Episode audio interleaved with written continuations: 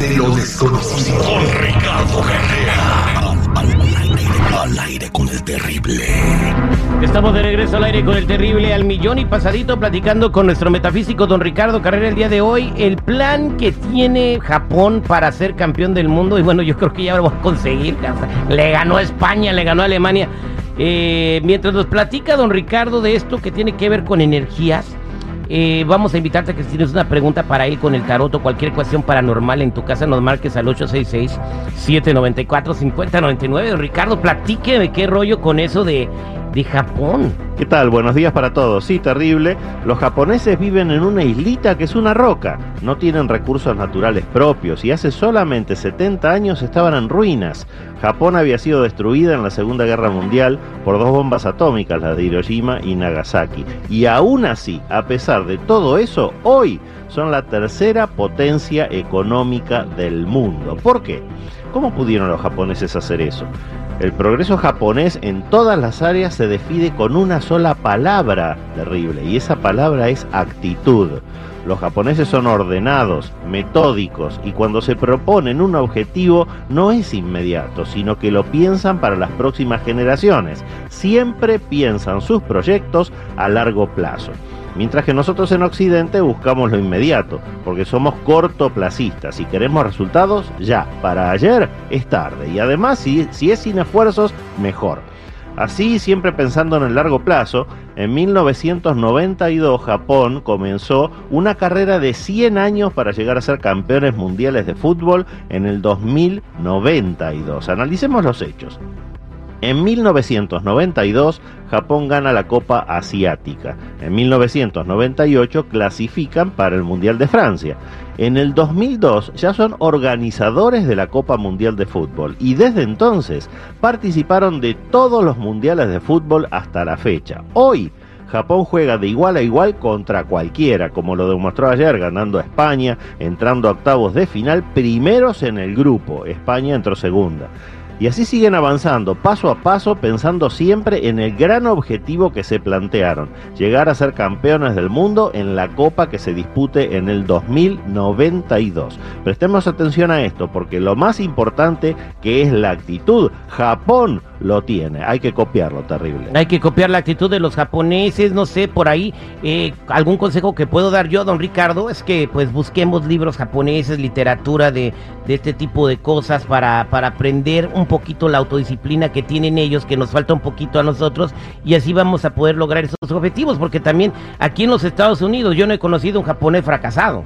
No, en ningún lugar del mundo. Además, fíjate que hay en YouTube, por ejemplo, videos que muestran cómo hacen los japoneses para subir al subte. Forman dos filas, se abren hacia los costados, por el centro descienden del subte y recién después esas dos filas ingresan. Y que limpian los estadios cuando van a ver un partido. Lógico, a, a ningún japonés se le ocurriría tirar un papel en la calle, por ejemplo. Son educados, son ordenados, prolijos. Eso es lo que tenemos que Oye, aprender. oye, eh, seguridad, hay que empezar a ver trámites para ver si hacemos el show mejor allá en Japón. Sí, mejor o casarnos con una japonesa, güey.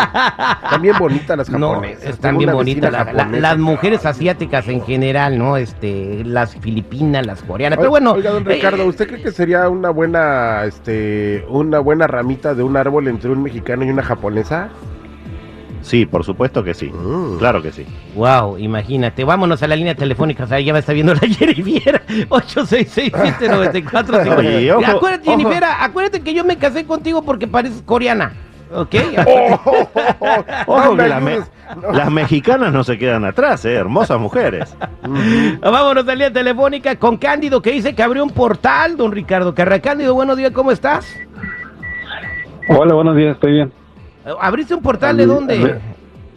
Ah, mira, andaba haciendo unas cosas que no tenía que hacer y no terminé de hacer eso, entonces alguien, ah, alguien me leyó las cartas y me dijo que ha- había un portal que había abierto y que tenía que cerrar. ¿Me puedes decir qué es esa cosa que, que no tenías que hacer y que estabas haciendo? Eh, un amarre. Ándale, pues entonces hiciste un amarre para que retener a una persona, don Ricardo. No, no lo terminé de hacer.